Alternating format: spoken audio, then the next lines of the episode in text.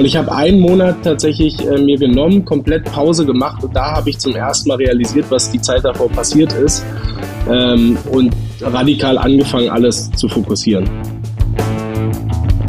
Ideencouch, der Podcast, der selbstständig macht. Mit Dr. Jan Evers. Willkommen zur Ideencouch. Heute geht es um entkoffinierten Kaffee. Mein Gast Florian will aus einem Nischenprodukt aus der ungeliebten Stiefschwester ein Lifestyle-Produkt machen. Ja, der kann super schmecken, sagt Florian. Es braucht aber die richtigen Bohnen, die richtige Röstung, das richtige Entkoffinierungsverfahren.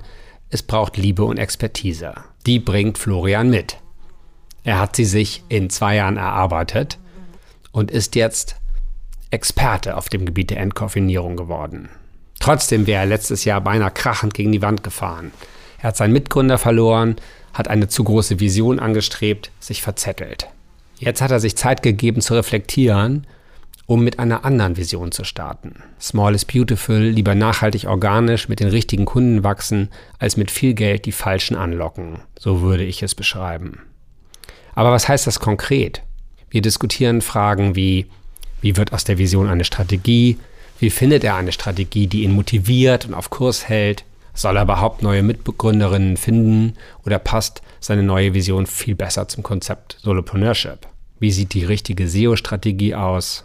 Wieso haben Social Ads und SEA nicht funktioniert? Und wie sieht eine B2B-Vertriebsstrategie aus, wenn man zu viel zu tun hat? Viel Spaß dabei. Wenn es euch gefällt, freue ich mich über Likes, Sterne und Empfehlungen, damit der Podcast wächst und mehr Menschen ihre Ideen in die Tat umsetzen und Erfolg haben. Auf geht's!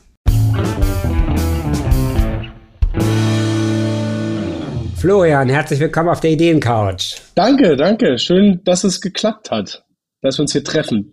Genau. Ja, wir haben ähm, ja vor ein paar Monaten schon mal das Vergnügen gehabt.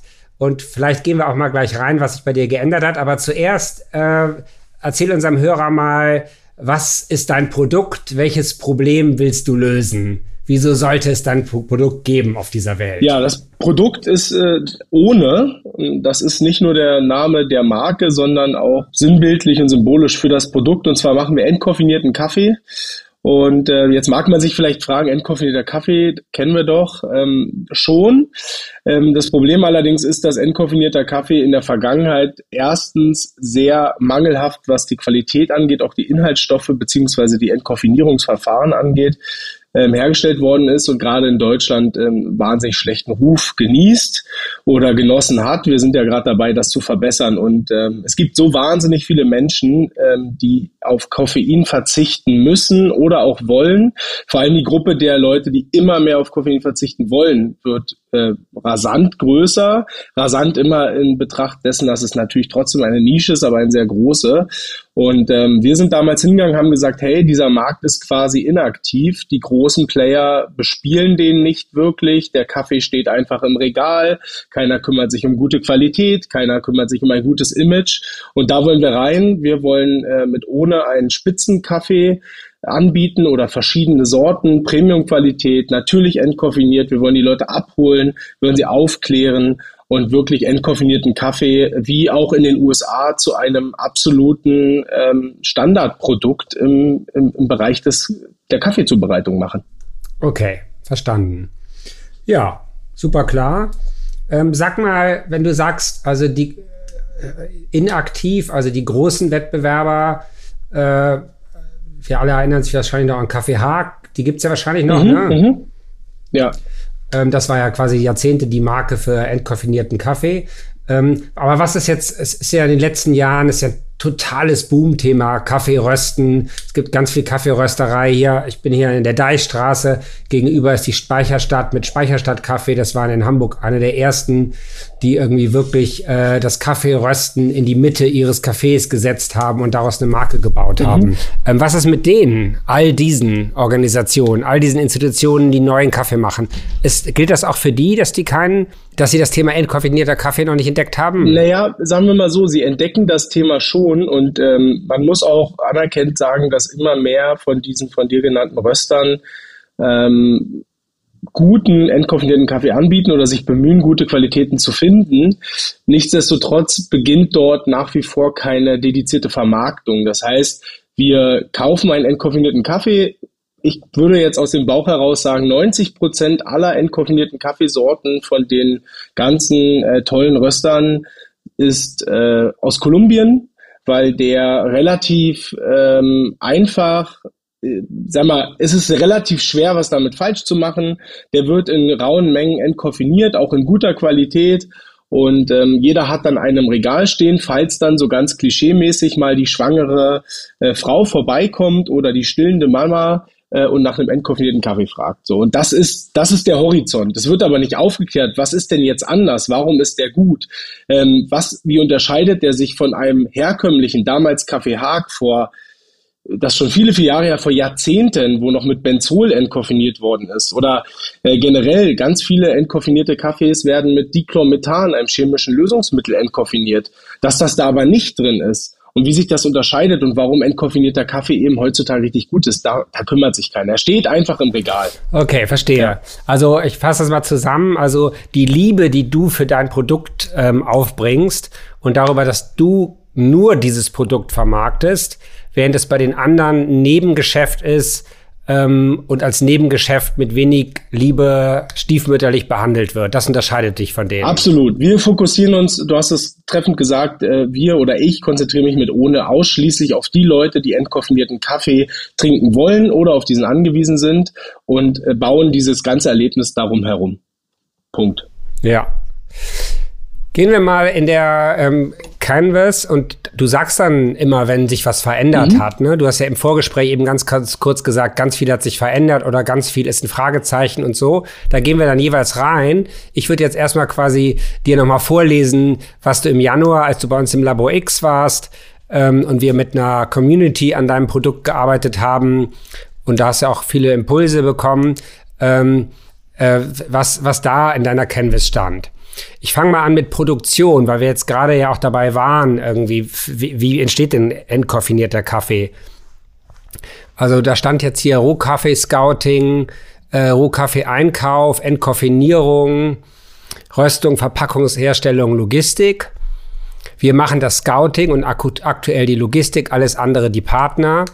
Wir verlassen uns nicht nur auf das Know-how von Entkoffinierungsbetrieben und kaufen deren Bohnen. Wir scouten den Kaffee, der perfekt zu den gewählten Verfahren passt, suchen bei Bedarf Anbieter, die diese direkt beziehen und sorgen dafür, dass der Dekaff nie von einem Kaff zu unterscheiden ist. Mhm.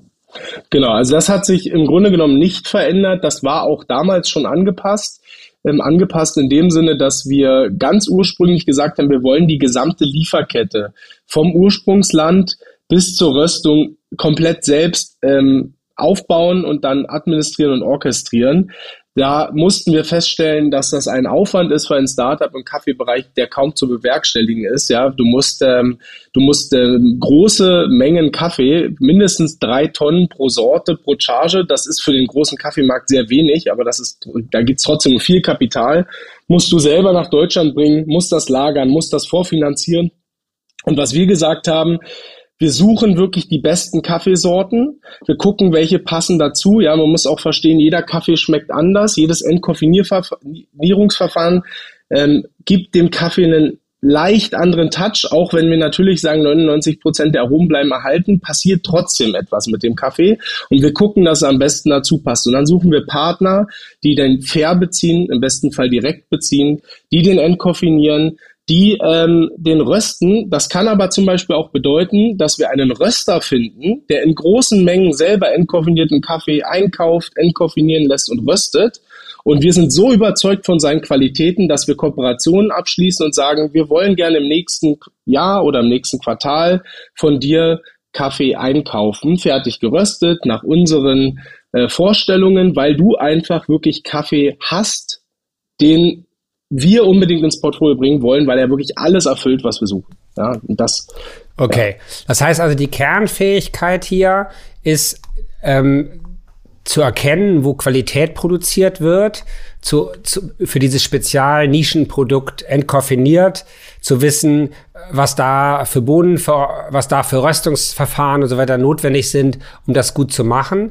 Und wenn man das alles hat, braucht man es vielleicht gar nicht selber machen, weil es dann doch da draußen welche gibt, die das gut können. Man muss sie dann nur er erkennen und mit denen, mit ihnen Schlüsselpartnerschaften eingehen. Genau, genauso, genauso sieht das aus. Man muss ein Experte auf dem Bereich der Entkoffinierung werden, soweit, dass man wirklich die verschiedenen Verfahren auseinanderhalten kann, dass man wirklich die Eigenheiten versteht und auch eben vor allen Dingen die verschiedenen Geschmäcker ähm, in den Varietäten unterscheiden kann und dann ähm, wie du gerade sagtest, bei den Schlüsselpartnern ist es wichtig, ein Gefühl dafür aufzubauen. Natürlich nicht nur ein Gefühl, sondern auch Kriterien.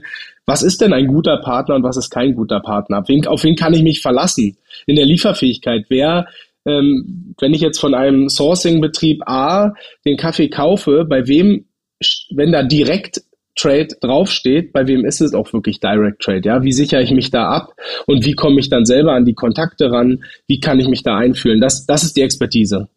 Ja. Erzähl doch mal, wie du zu dieser Expertise gekommen bist. Also das ist im Grunde genommen so, wie ich würde behaupten, vieles mache schon immer, wenn ich Dinge neu verstehen möchte. Es ist wirklich sehr autodidaktisch, Learning by Doing. Das heißt, als wir damals gestartet sind, habe ich.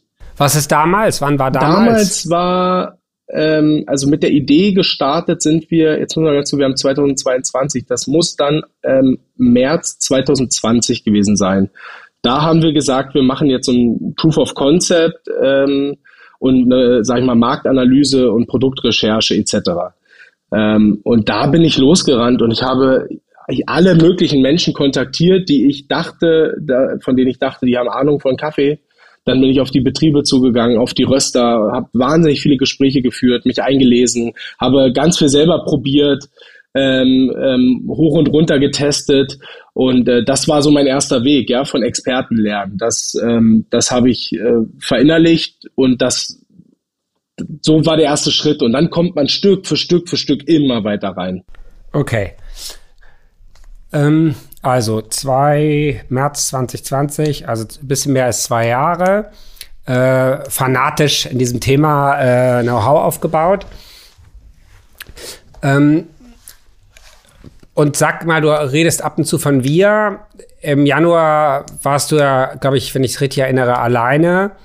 Ähm, steht in deiner Canvas hier auch. Also aktuell nur äh, Florian als Gründer. Mhm. Äh, mit den Kernfähigkeiten leidenschaftlicher Unternehmer, Foodie, Unterstützer und ehemaliger Leistungssportler. Das finde ich auch noch ein interessantes Stichwort. Da kommen wir nachher nochmal drauf. Ähm, bist du noch alleine? Ja, bin ich noch, genau. Und das Wir, also das Wir liegt äh, eigentlich an zwei Gründen. Das, das hat natürlich damit zu tun, dass man es mal zu zweit gegründet hat. Das war auch, sage ich mal, der größte Tiefschlag bisher in der Ohne-Geschichte, dass, dass man eben nicht mehr zu zweit ist und das auch relativ schnell schon passiert ist, leider. Ähm, Fakt ist aber auch erstens, dass ich bin halt ein absoluter Teamsportler und ich wollte das hier auch nie alleine machen. Deswegen habe ich auch immer diesen Wir-Sprech drin. Ähm, und zum anderen habe ich aber auch viele Leute, die mich unterstützen, ähm, sowohl bezahlt. Ähm, ich habe keine festen Angestellten, hatte ich aber mal eine Mitarbeiterin, ähm, sondern viele Freiberufler oder ähm, ich sag mal ähm, Leute, die Teilzeit oder auf Abruf mich unterstützen können. Meine Frau unterstützt aktuell, weil sie das Projekt so toll findet und äh, macht äh, auch neben ihrem sehr anspruchsvollen Job äh, noch ein bisschen im Bereich Logistik. Und ich habe sehr viele Leute um mich rum, die mich einfach unterstützen. Deswegen wir. Okay, ja? gut. Ähm, kommen wir mal zum Thema ähm, Vertrieb. Mhm. Also sagt vielleicht mal, damit wir das so einschätzen können. Also wie viel Pfund Kaffee äh, gehen bei dir im Monat über die Theke und gibt's eine Theke oder ist es nur ein Online-Shop? Also bring uns da mal so ein bisschen rein, wie die Situation ist.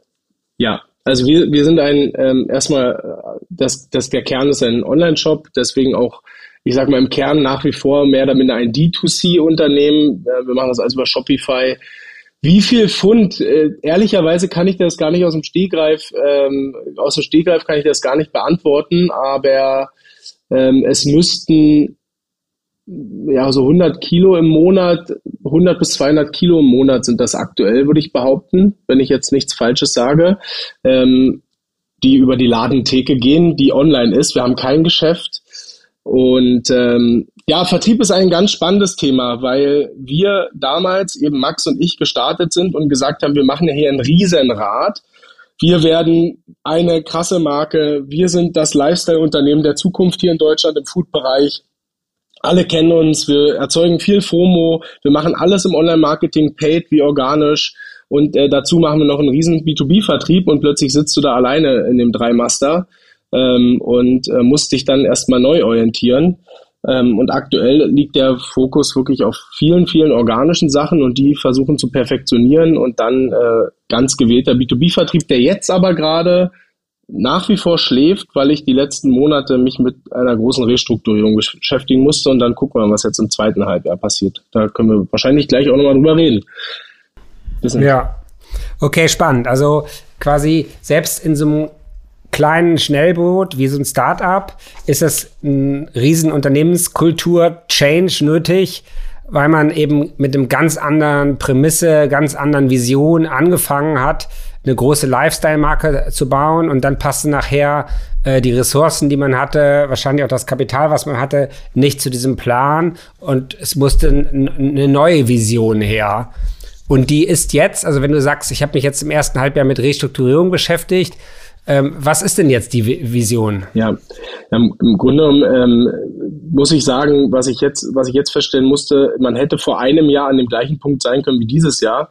Aber wie du gerade gesagt hast, wenn man eben so unterwegs ist und dann so ins Wanken gerät, das hat fast ein ganzes Jahr gebraucht, um das wieder zu beruhigen.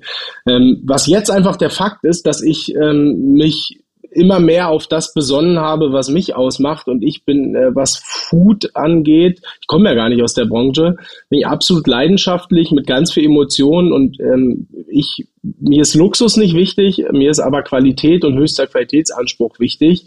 Und was ich gesagt habe, ist, wir konzentrieren uns hier mit ohne auf wirklich auf die Leute, die ähm, hundertprozentig im ersten Moment wissen, warum sie gerade nach entkoffinierten Kaffee suchen oder warum sie ihn schon trinken. Wir liefern da die besten Qualitäten zu den Leuten, die das wertschätzen können und bauen langsam und organisch eine ganz, ganz loyale Community auf, die von Jahr zu Jahr zu Jahr zu Jahr immer weiter wächst und versuchen darüber wirklich nachhaltig äh, zu agieren. Und wenn ich das dieses Jahr schon mit dem nächsten Jahr, äh, äh, mit dem letzten Jahr vergleiche und auch innerhalb dieses Jahres mir Entwicklung angucke, dann sehe ich, dass das funktioniert.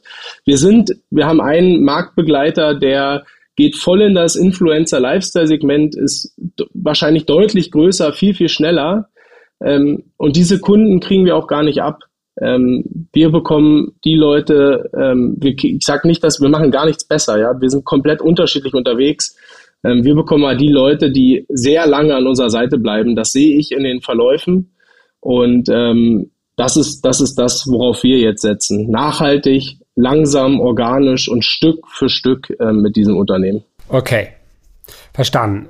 Ja, ich glaube, das ist äh, quasi als kurze Reflexion, das ist tatsächlich auch, wenn man es jetzt ganz vereinfacht sagt, das, wo ein Startup, was in einem innovativen Bereich, was irgendwie etwas nach vorne schieben will, was im Bewusstsein gar nicht oder fast gar nicht vorhanden ist, das sind die beiden Wege. Entweder mit viel Kapital, meistens dann Investoren getrieben, volle Pulle auf Wachstum, ne, eine Lifestyle-Marke, so, mhm. oder das Gegenteil, dass man, die Amerikaner nennen das ein Tribe gründen, ne? also so ein, ähm, ein Stamm. Ja. Ja, also und, und ein Stamm kann auch erstmal nur 50 Leute sein und dann wächst er auf 100, dann wächst er auf 200 und dann muss man halt die Kosten komplett runter, dann will man auch keine Wachstumsinvestoren, ähm, weil deren Ehrgeiz dann erstmal schädlich ist in, den ersten, in der ersten Zeit. Da kann man höchstens vielleicht mal, da können wir äh, nochmal drüber sprechen, Finanzierungsformen, ja, aber da ist dann eher Bootstrappen angesagt, vielleicht ein bisschen Bankkredit, vielleicht ein bisschen ähm, öffentlichen Zuschuss oder so und dann irgendwie langsam wachsen und dann muss man eben im Zweifel auch neben, als Nebenberufler irgendwie erstmal überwintern. Ne? Oder eben einfach ein bisschen Haferflocken essen. Oder auf, deine Frau ist berufstätig irgendwie und äh, ja, dann, ähm, wie, dann lässt man sich vielleicht auch mal ein paar Jahre ähm, vom Partner ein bisschen ähm, mitfinanzieren. So. Also das sind, glaube ich, die ex beiden Extremstrategien. Und ich, mein Bauchgefühl wäre jetzt auch, dass für das, was du vorhast, das das Richtige ist. Also dass das nicht das richtige Thema ist für, für Lifestyle und volle Pulle. Von daher würde ich sagen, sei froh, dass es so gelaufen ist, wie es gelaufen ist. Hat dich jetzt ein Jahr gekostet. Ja. Aber du bist jetzt alleine da, du bist, bringst das super rüber, du äh, du begeisterst, du bist Experte auf dem Gebiet der Entkoffinierung. Lass mal drüber sprechen, was man damit so machen kann. Ja, unbedingt. Ja, kann ich nur unterstreichen, was du gerade alles gesagt hast. Und das Schöne ist, äh, noch da Einschub, ich, ich bin ja jetzt auch nicht, das ist ja nicht meine erste Unternehmung und äh, meine erste Aktivität als Selbstständiger. Und ich habe zum Glück nebenbei auch noch ein Standbein, weil ich mir vorher ähm, äh, viel im, im Bereich der Beratung aufbauen durfte. Und äh, das macht das umso charmanter, weil man äh, quasi zwei Dinge zusammenbringen kann. Das eine, äh, sag ich mal, relativ äh, feste System, an dem man Stück für Stück schraubt und das andere, äh, wo man, wo man sich schon seine Lorbeeren verdient hat ähm, und von zehren kann, um, um ähm, auf, auf äh, die Sicherheit auch äh, zu zählen und so weiter. Ne? Das ist ja. sehr gut. Ja, dann hast du doch Zeit, weil das haben die meisten nicht. Ja, gerade im Food-Bereich, also da habe ich mich selber auch ein bisschen mal mit beschäftigt ähm, gerade im Delikatessenbereich und so, da gibt's ja immer wieder neue Startups, die wahnsinnig kapitalgetrieben sind und dann auch, auch die äh, Google Ad äh, Preise versauen mhm. und äh, weil sie für, zu Wachstum verdammt sind und dann auch mit schöner Regelmäßigkeit ein paar Jahre später dann pleite gehen. Ja. Ne? Die haben halt keine Zeit. Ja. Ja, also deine Stärke ist, du hast Zeit, du kannst das irgendwie nebenberuflich machen, neben deinem Beraterjob. Du kannst äh, einen treuen Tribe, eine loyale Community, ich würde es mal sagen First Mover, ne? also welche, ähm, die selber ähm, wissen, wonach sie suchen. Du hast es eben formuliert, also ich, First Mover und nicht Mitläufer. Mhm. Und da kannst du dann ja irgendwie quasi so eine so eine Freak, so ein Freakdorf für entkoffinierten Kaffee gründen. Ja, also ich würde da gerne noch ein Beispiel zu nehmen. Wir haben ja jetzt das Sommerloch im E-Commerce. Äh, gerade im Food ist das, glaube ich, immer relativ stark sichtbar, weil ja auch die Conversion Rates im Food sowieso deutlich äh, schlechter sind, äh, was E-Commerce angeht, als, als in anderen Branchen. Und die Leute sind jetzt draußen, das Wetter wird gut. Und letztes Jahr war das tatsächlich so in diesem wankenden äh, ähm, äh, ja, Zustand äh, dann nach dem Corona-Lockdown, dass wir fast in Insolvenz gerannt sind mit diesen ganzen Kosten, die wir damals noch hatten. Und dieses Jahr hat man das wieder gemerkt. Ich glaube, im Mai war so bezeichnend. Da ging der Monat total katastrophal los und ich dachte schon, Mann, was wird das jetzt? Und äh, in der zweiten Maihälfte kamen unsere ganzen äh, Stammkundinnen, sage ich jetzt mal, äh, und haben den Monat auf das gleiche Level gehoben wie den davor. Das ist dieses, diesen Monat genauso. Wir haben diesen Monat eine 50-prozentige ähm, ähm, Returning Customer Rate in, in diesem Monat und den gucke ich mir die Namen einfach mal an und vergleiche mit dem letzten Jahr. Und du siehst einfach, dass die Stammkundinnen aus dem letzten Jahr wieder alle dabei sind. Und die, die sich seitdem entwickelt haben, sind auch dabei. Ne? Und da hast du eben diese loyale Community, die dein Unternehmen trägt, weil die bleibt einfach dabei, äh, auch in schlechten Zeiten. Gut. Also dann bist du aber jetzt tatsächlich im D2C-Markt. Ne? Im Januar hast du eigentlich noch viel über B2B geredet, aber jetzt bist du Direct to Consumer. Dann sag doch mal, was du bereits probiert hast, um Stammkunden zu bekommen oder erstmal Erstkunden zu bekommen. Ähm, was hast du probiert? Was hat funktioniert? Was hat nicht funktioniert? Ja, also wie gesagt, B2B, lass uns gerne auch gleich nochmal drüber reden, weil ähm, ich bin eigentlich eher der B2B-Typ, das äh, mit dem, dass es jetzt aktuell fast D2C damit äh, zu tun hat, hat mit den Aktivitäten der letzten Monate zu tun.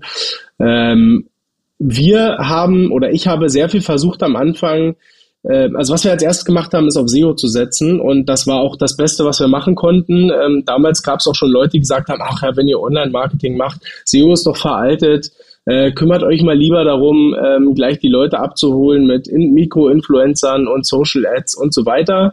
Ähm, wir haben zum Glück von Anfang an technisch ähm, On-Page, Off-Page SEO äh, umgesetzt und äh, wir bekommen dadurch monatlich so unglaublich viele Leute auf unsere Seite, ähm, weil sich das organisch entwickelt hat und da mache ich auch definitiv immer weiter. Ähm, was wir gerade sehen, ist, dass wir in die Blog-Themen, die super relevant sind, richtig viele Leute bekommen, die noch nicht konvertieren. Also das funktioniert bisher nicht. Äh, da haben wir auf jeden Fall einiges äh, noch zu, äh, zu verbessern, um zu lernen, wie wir den Leuten dann auch Mehrwert bieten können mit unserem Produkt ähm, wie wir den Trigger dort setzen. Wir müssen definitiv die Customer Journey auf der Seite noch verbessern, weil in bestimmten Bereichen, ich habe das gerade alles analysiert, weil ich nächste Woche einen großen Breakout quasi mache, um äh, die, die Ausrichtung für die nächsten Monate festzulegen. Ähm, habe ich gerade alles analysiert. Ähm, wir haben in einigen Bereichen der, der, äh, unseres Online-Funnels wahnsinnig schlechte äh, Conversion Rates. Äh, da, da sieht man auch, dass Maßnahmen bisher nicht ge, gefruchtet haben. Was überhaupt nicht funktioniert hat, waren Social Ads, ähm, Facebook, Instagram. Wir haben Google ausprobiert, Google Ads. Ähm, da kommen die Leute auf die Seite reinweise und keiner kauft. Ähm, da waren wir bisher einfach nicht in der Lage oder war ich nicht in der Lage, die nötige Kapazitäten aufzuwenden und den Fokus drauf zu setzen. Ähm, ja, ansonsten, ich, im Grunde genommen haben wir schon alles probiert. Podcast, äh, PR, Magazine, ähm, Zeitungsartikel. Wir hatten ein Hamburger Abendblatt, äh, das hat extrem gut funktioniert. Da bin ich auch sehr dankbar. Okay, okay, danke. Also ja. danke für die Reise. Also ähm, finde ich, kann ich jetzt irgendwie für unsere Zuhörer total bekräftigen. In so einem Nischen-Spezialthema ist SEO King. Mhm. Ja, weil du einfach auf bestimmte Keywords, die total longtailig sind, also die in, in den großen Keywords irgendwie, äh, um die alle kämpfen, nicht so eine Rolle spielen. Auf solche Nischen-Keywords kannst du halt Expertise-Artikel schreiben und die ranken dann vorne und dadurch kriegst du Traffic.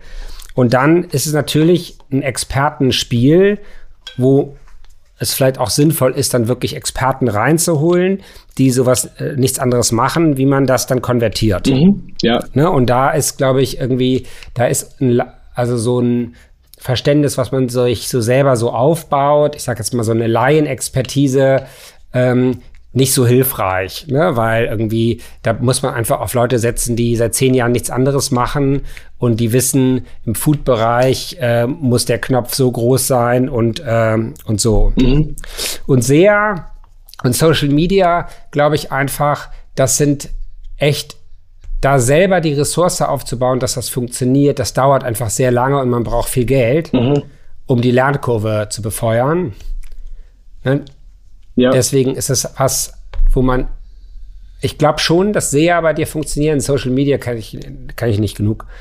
Ähm, Social Ads. Aber ähm, man müsste mal gucken, ob es Communities, Kaffeegenuss-Communities äh, auf Facebook oder sowas gibt. Ähm, dann kann man da, könnte man da vielleicht sagen, okay, und die typischen E-Mails, ähm, äh, liebes Facebook, äh, äh, mach meine Werbung auf E-Mails, die äh, Lookalike sind mit so einer Community so, ne? Dann hat man vielleicht eine etwas schnellere Lernkurve.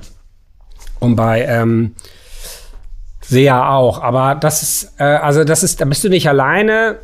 Entweder geht man da wirklich äh, mit irgendwie ein paar hundert Euro jeden Monat für ein, zwei, drei Jahre rein. Dann muss man aber auch jeden Tag ein, ein, zwei Stunden die Learnings machen, muss man sich weiterbilden und so weiter. Aber das ist nichts, was in ein paar Monaten funktioniert.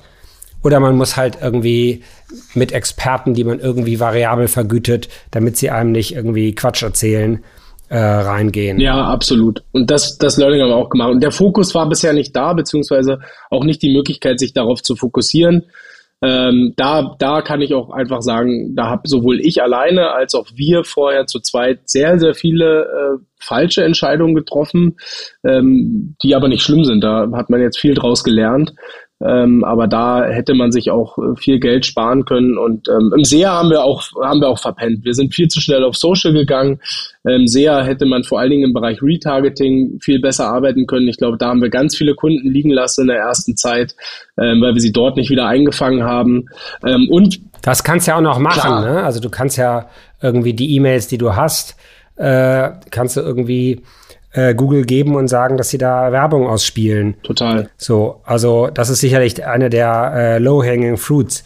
Ja. Okay, ähm, also soweit verstanden. Was mir jetzt noch einfällt, wir hatten ja neulich hier Trivial. Das ist so eine Kursplattform, die gerade irgendwie seit ein, zwei Jahren ganz gut läuft. Die machen ganz viel so Expertenkurse. Ich könnte mir vorstellen, dass du auch ähm, dich als Experte vermarktest, indem du Kurse anbietest. Ähm, wie finde ich guten entkoffinierten Kaffee? Was macht den aus? Also dieser riesen Kaffee-Hype, wo Leute sich bilden wollen und so, einfach da aufspringst und mal guckst, ähm, ob du da ähm, so dann mit einer Stunde die Woche oder so, also so, du brauchst ja keinen zehnteiligen Kurs, sondern einen Stundenkurs ähm, irgendwo, wo viel Traffic ist, und da einfach Leute das erzählen, da mit von einer Begeisterung anstecken, ähm, erzählen, wie Kaffee produziert wird, worauf man bei entkoffinierten Kaffee achten muss, sagen, was du an entkoffinierten Kaffee gut findest, wo dann deine Marke einer unter vielen ist. Also das wäre was, was ich finde, was nochmal auf deine Marke Experte einzahlen könnte und wo tatsächlich ähm, vielleicht du Stammkunden mitfindest. Mhm. Ja, ist ein ganz spannender Punkt, den nehme ich mir auf jeden Fall mit. Ähm, viel, ich habe viel drüber nachgedacht, wie man sich als Experte auch dort noch vermarkten kann. Das ist immer ein äh, sehr interessanter Spagat, weil ähm, auf der einen Seite interessieren sich viele Leute dafür. Ich habe letztes Jahr beim Frankfurt Coffee Festival ähm, sozusagen eine kleine Keynote äh, gemacht und es gab super viel Andrang und ganz viel Interesse dafür. Und äh, auf der anderen Seite denkt man dann aber, ja, die Leute wollen aber eher lernen, wie mache ich eine ordentliche Latte-Art oder wie mache ich richtigen Espresso, äh, was man ja auch verbinden kann, definitiv. Also ich finde das sehr spannend. Würdest du denn ähm, so aus deinem Bauch heraus, würdest du sowas dann anbieten als, ähm, als Freebie, einfach um wirklich das weit streuen zu können und die Leute einfach dann zu überzeugen und dann zu dir zu holen? Oder würdest du sowas auch in einem natürlich sehr kleinen Rahmen im Vergleich zu anderen Kursen äh, sogar kostenpflichtig anbieten. Würde ich so ein bisschen auf das Umfeld gucken, wie das da gemacht wird und bei den, vielleicht auch beides mal ausprobieren. Ne? Aber auf deiner eigenen Seite irgendwie werben einmal im Monat biete ich das an. Trivial, ich hoffe, ich spreche das noch richtig aus, äh, hat sich eben so auch spezialisiert, die Administration und sowas alles super zu vereinfachen, weil deren Zielgruppe sind eigentlich Influencer, die über Kurse ähm, ihre Zielgruppe nochmal anders bearbeiten wollen. Also passt eigentlich total zu dir. Und da würde ich, das würde ich einfach ausprobieren. Ähm, aber so, dass quasi der Traffic, der jetzt momentan sowieso zu dir kommt, vielleicht wäre das auch der CTA in deinen ähm, SEO-Texten, Ne? Also wenn du sagst, wir können noch nicht konvertieren, dass du dann eben nicht, also das neben der Konvertierung kauf mal, äh, wäre das, komm mal doch vorbei zu meinem Kurs. Immer am ersten Montag im Monat oder so.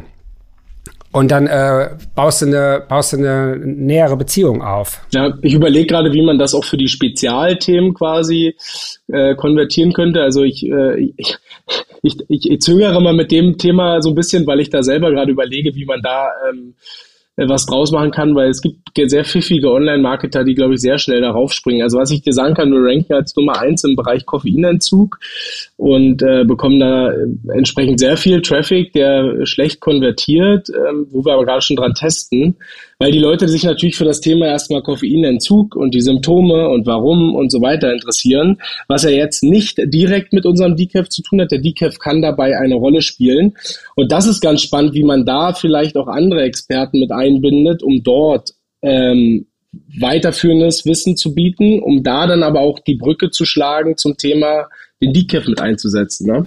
Ja, also Gedanke finde ich gut. Ich finde es nur zu kompliziert. Im Zweifel bist du schon gut genug drin. Dann biete doch einmal im Monat eine ähm, Koffeinentzug-Session an wo das, was du dazu weißt, das, das, das wächst dann von Mal zu Mal. Aber jetzt noch mit anderen Experten und so, alles äh, meines Erachtens zu komplex. Mach einfach zwei, drei Sachen, wo du eine Stunde investierst, guck, ob es funktioniert. Ähm, vor einem Jahr hätte wahrscheinlich alle gesagt, jetzt weiß ich das, den Namen noch nicht mehr, weißt du, da gab es auf einmal dieses äh, digitale Radio. Social Media. Ach hier, Clubhouse, ja, ja, mach so eine Clubhouse, Clubhouse Morning, ne? De Decaf Morning und äh, ja. Genau, genau, ne? Also ja. keine Ahnung, ob da noch Traffic ist. So und ähm, ich finde auch nochmal, ich will dir nochmal zwei andere Stichworte bringen. Wir haben, ich habe mal einen Podcast gemacht zur Produkttreppe und einen Podcast ähm, zu Solopreneurship. Und ich finde, also quasi, man merkt immer noch, dass du leidest, dass du alleine bist. Und ich finde, für deine neue Strategie passt es viel besser, dass du alleine bist. Und deswegen würde ich mich jetzt auch an einer anderen Vision ausrichten.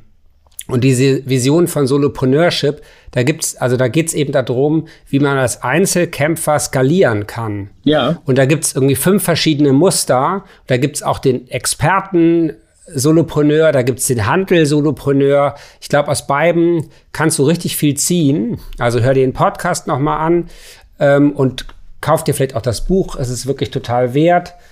Ähm, und äh, vom selben Autoren, dann mache ich jetzt ein bisschen Schleichwerbung, aber äh, eben nicht Schleich. ähm, also auch äh, die äh, Produkttreppe, da geht es eigentlich auch darum, wie man Reichweite aufbaut, wie man daraus ähm, irgendwie Standardumsatz macht und dann irgendwie äh, richtig profitablen Umsatz. Auch da, glaube ich, sind ganz viele Gedanken für dich drin, die passen können. Mhm. Also ich glaube, das sind zwei Konzepte, mit denen du deine neue Vision irgendwie ein, äh, ein Fanclub, ein Tribe, ähm, eine loyale Community aufzubauen, äh, befeuerst. Das passt total. Und dann brauchst du nicht so viel selber erfinden und denken. Da sind Leute, die, die seit Jahren nichts anderes machen. Ja, ja, spannend. Das höre ich mir auf jeden Fall an. Vielen Dank. Ähm, ich kann dir auch dazu sagen, die Entscheidung, dass ähm, niemand externes jetzt irgendwie diesem Unternehmen mehr dazu äh, beitreten wird, die ist so gut wie schon gefallen. Äh, die einzige Option, die es tatsächlich noch gibt, ähm, von der die Person noch nichts weiß, das ist äh, meine Frau.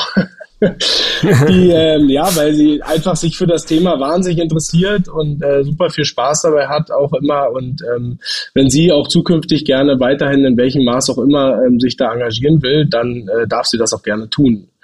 Ja. Ist, ist witzigerweise, ich weiß nicht mehr, wie das Wort heißt, aber ist tatsächlich auch ein, ein Trend, ein Mikrotrend in der Gründerszene. Solopreneure und äh, dann eben Ehepaarpreneure. Familypreneure. Ne? Ja. Oder so. Ja. Ne, das ja, das gab es ein cooleres Wort. Ja, okay. Ich weiß es gerade nicht mehr. Ne, also von daher, genau, das manchmal ist das, was sich ergeben hat, wenn man das dann zur Strategie erhebt und sagt, das ist das, was ich will, und das war jetzt kein Unfall oder es war erst ein Unfall und jetzt ist es das Richtige, das bringt dann ganz viel Klarheit und bringt ganz viel Schub, mhm. zu sagen, ja, das, was ist, das will ich. Mhm die guten Strategien in der Welt werden sowieso so entwickelt, ja. Das wird dann nur postrationalisiert nachher, dass der große, weise Chef irgendwie gesagt hat, da hinten ist vorne und alle sind dahin gerannt und da war dann das glückliche Land. In Wirklichkeit rannten die alle dahin, haben gemerkt, dass es da glückliches Land ist und der große, weise Chef hat gesagt, da ist vorne. Ja, ja so ist das. So ist das. Gut. Ja. Ähm, dann lass uns doch nochmal als letztes zu B2B kommen. Mhm ähm, was du da für Erfahrungen gemacht hast und was, was du da jetzt äh, vorhast. Ja, ich mach mal, ähm, ich habe parallel hier mal mein, äh, meine Notizen aufgemacht für mein Breakout. Äh, da habe ich nämlich gerade B2B zuletzt ähm, äh, mal untergeschrieben. Also B2B ist insofern spannend, weil es für mich schön ist, weil du mit Menschen in Kontakt kommst, äh, auch wenn du vor allen Dingen auch alleine bist. Ähm, ich finde das super schön, Leute dann auch von diesem Kaffee zu begeistern.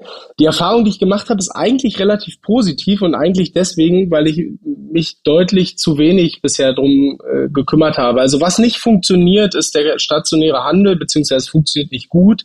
Es ist für ein Unternehmen meiner Größe aktuell wahnsinnig komplex überhaupt da reinzubekommen. Also ich darf, ich kann sofort bei Edeka starten, ich kann sofort bei Rewe Nord starten. Ich habe überall sozusagen die Zusagen.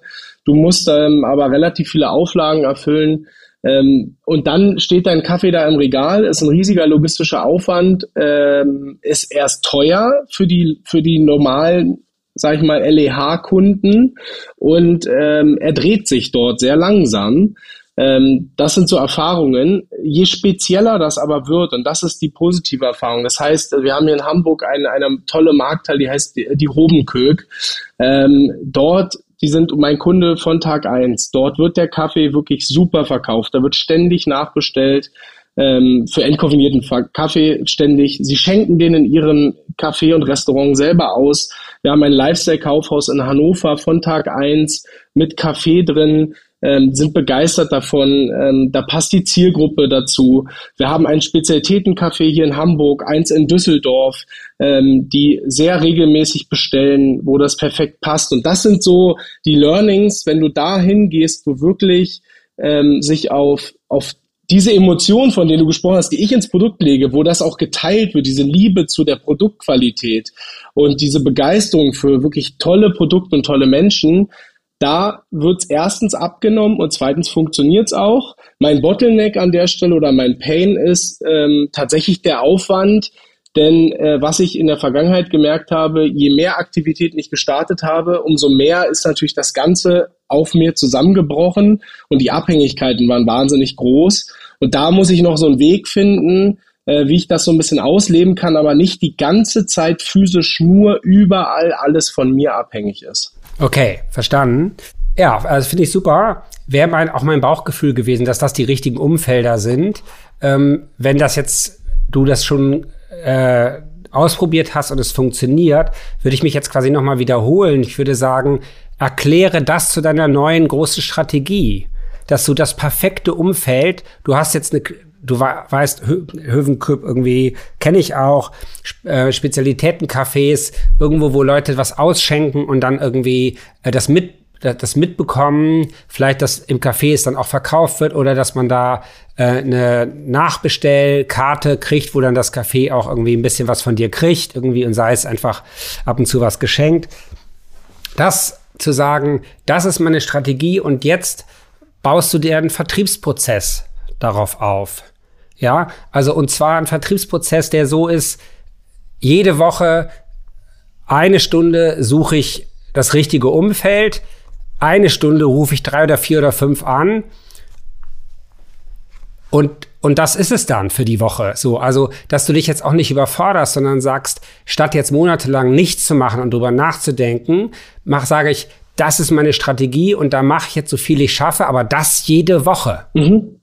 Das ist super, ja. Das, das ist so ein bisschen auch mein Gedanke, ja. Und dann irgendwie eben Vertriebsprozesse digitalisieren, dass, also, dass du dann keine E-Mail mehr wirklich schreibst, sondern dass du Blöcke hast, mit denen du auf bestimmte Fragen antwortest, die du vor, vorfakturiert hast.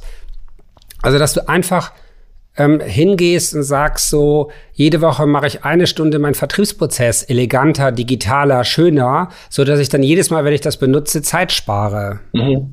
Das habe ich ja mit den anderen Prozessen tatsächlich auch gemacht. Das war ja die Aufgabe der letzten Monate, ich habe äh, die, die Logistik, also Logistik sind wir gerade dabei, äh, das auch abzugeben an jemanden, damit ich mich eben darauf konzentrieren kann. Ähm, aber auch der ganze Bereich Einkauf, der ganze Bereich Finanzen, der ganze Bereich Kommunikation, das ist Stück für Stück für Stück habe ich das jetzt alles in Einzelteile zusammen äh, auseinandergelegt und dann äh, immer mit dem Ziel optimieren, standardisieren, automatisieren und äh, habe mir da versucht auch jetzt so Prozesse zu erarbeiten, dass ich das immer weitermachen kann, weil das ist key, vor allen Dingen auch alleine, dass so viel wie möglich standardisiert und automatisiert ist. Äh, und wenn man dann gewissen Wachstum auch erreicht hat, hoffentlich, dann könnte man sogar hingehen und das, was nicht automatisiert ist, aber standardisiert, könnte man dann sogar noch an jemanden abgeben, der oder die das dann für einen mit geringem Aufwand administrativ noch genau. ausführt. Ja. Genau. Nee, super, da bist du auf genau dem richtigen Weg, finde ich toll. Das ist eigentlich der Weg des Solopreneurships. Du bist eigentlich längst Solopreneur. Super. Du machst es irgendwie. ähm, ich habe selbst irgendwie, habe ich glaube ich im Podcast auch schon einmal erzählt, gerade mit einer Kollegin Susanne Schreck ein Buch geschrieben, das heißt Erfolgreich als Unternehmer für Dummies. Ja, das ist in dieser Dummy-Reihe, äh, die versuchen eben jedes Thema schön einfach zu machen. Und deswegen hat es mich auch gereizt, irgendwie mhm. das Thema Unternehmertum einfach zu machen. Ähm, und da habe ich auch super hart versucht, daran zu arbeiten, zu vermitteln, wie Vertrieb einfach wird. Also wie in dem Moment, wo man die Leute liebt, denen man was verkaufen will, ne? also mit welcher Hochachtung du jetzt eben von Hovenköpen mhm. und den Spezialitätencafés und so weiter gesprochen hast, in dem Moment wird Vertrieb auch leicht. Ja. Ja, und wenn du Prozesse hast, so dass du weißt, wenn ich die angerufen habe und das ein gutes Erstgespräch war, danach muss ich jetzt nicht ewig hart arbeiten, sondern danach habe ich automatische Prozesse, dann hat man auch Bock da anzurufen ja. und den Erstkontakt zu machen, wenn nicht danach die ganze Arbeit unstandardisiert auf einen eintrifft. Also ja. So, das ist das, was ich da irgendwie in dem Buch auch versucht habe, ähm, rauszuarbeiten. Und äh, ja, genau das finde ich ist jetzt irgendwie dein Weg. Und dann irgendwie wächst dein, äh, dein Tribe ein bisschen schneller und dann macht es langsam immer mehr Spaß. Ja, Genau, und jetzt geht es darum zu gucken, was, also eigentlich was wir gerade besprochen haben, das muss jetzt in eine Ausrichtung, dann der richtige Fokus da drin, ja, wie viel, wie viel, wie viel Konzentration oder wie viel Zeit geht dann jetzt in was. Das möglichst klein halten, weil das habe ich halt eben im letzten Jahr, also letztes Jahr war das Learning-Jahr schlechthin für zum Thema äh, sich fokussieren, weil letztes Jahr gab es gar keinen Fokus. Dann bin ich glücklicherweise Ende des Jahres Vater geworden und ich hatte immer darauf gehofft, mir haben so viele Leute gesagt, wenn du Vater bist, lernst du dich zu fokussieren. Und ich habe einen Monat tatsächlich äh, mir genommen, komplett Pause gemacht und da habe ich zum ersten Mal realisiert, was die Zeit davor passiert ist. Ähm, und radikal angefangen, alles zu fokussieren. So, weil das das war ein krasses Jahr letztes Jahr. Also wahnsinniges Chaos. Ähm, ja, und mit zwei Händen an 20 Baustellen gleichzeitig geschraubt. Ja. Ja, sehr schöne Geschichte. Das hatte ich noch gar nicht mitbekommen. Aber Vater werden oder Mutter werden als äh, Weg äh, fokussierter zu werden, effizienter, effektiver zu werden, das höre ich oft. Ja, ich würde das auch für mich irgendwie. Ähm, ich habe dann, als ich erstmal Vater wurde, äh, angefangen, irgendwie zwei Tage die Woche nachmittags nicht zu arbeiten und äh, am Ende habe ich in der Zeit auf dem Spielplatz ganz oft die besten Ideen gehabt ja. oder auch die besten Leute kennengelernt mhm. und so. Das jetzt nicht ganz fokussieren, aber ähm, ja, so halb. Ja, also eher so halb, ne? Aber man gibt, man gibt sich Freiraum zum Reflektieren und kommt aus dem Hamsterrad raus, sieht das Hamsterrad und merkt, was am Hamsterrad falsch ist. So. Ja. Ja. Super cool. Freut mich total, Florian. Und abgesehen davon hat man natürlich dann noch ein cooles Kind. Ja, ähm, absolut. Total schön. Und ich ist wirklich so, seit einem Monat kann ich sagen, habe ich es jetzt endlich wieder, genau das, was du gerade beschrieben hast, ja. Also seit einem Monat wieder ähm, Freiraum im Kopf für Ideen. Und ich muss jetzt immer aufpassen, weil ich will ohne auf keinen Fall liegen lassen. Aber es sprudelt halt jeden Tag schon wieder so viel ähm, ähm, dass ich sogar auch meine Beratung noch nebenbei ein bisschen system systematisieren möchte. Ich muss mal gucken, wo da der Fokus, wie das funktioniert mit einem Fokus. ja, ja, das gibt's im Solopreneurship auch, glaube ich, ja. in, äh, das, was man, als, wie man sich als Berater fokussiert. Da brauchst du dann eine eigene Produkttreppe. Ja. Cool, ja, lass es sprudeln, äh, Florian. Ne? Genieße, dass es sprudelt irgendwie. Äh, man muss nicht alles umsetzen. Ein guter Freund von mir hat mir mal zum Geburtstag geschrieben, irgendwie äh, die besten Ideen der Welt irgendwie sind eigentlich durch Umsetzung nur schlecht geworden. Kommunismus, Sozialismus und so weiter und so fort. Also lass die Ideen sprudeln, schreib sie dir auf und ab und zu setzt du mal eine um und guckst, ob es irgendwie sich gut anfühlt. Aber du wirst nicht alle umsetzen. Genieße es, dass du sie hast. Okay, ich drücke dir die Daumen und ähm, let's keep in touch. Ja, auf jeden Fall. Schön, super. Ich werde auf jeden Fall auch deinen Kaffee ohne mal probieren. Du musst unbedingt. Ja, du musst ihn aber auch nicht kaufen, du kannst auch in, in, in die Special Connection oder Hobencook gehen und ihn genießen. Direkt ausgeschenkt. Okay, ja, ja werde ich tun. Ja, sehr gut. Ich danke dir, Jan. Vielen Dank. Ich danke dir. Der Ideencouch Podcast ist eine Produktion der Everest GmbH und Partner von Double Hamburg. Wenn euch Ideencouch gefällt, abonniert uns gern und lasst eine Bewertung da. Redaktion Mira Hische. Technische Bearbeitung Erik Uhlendorf.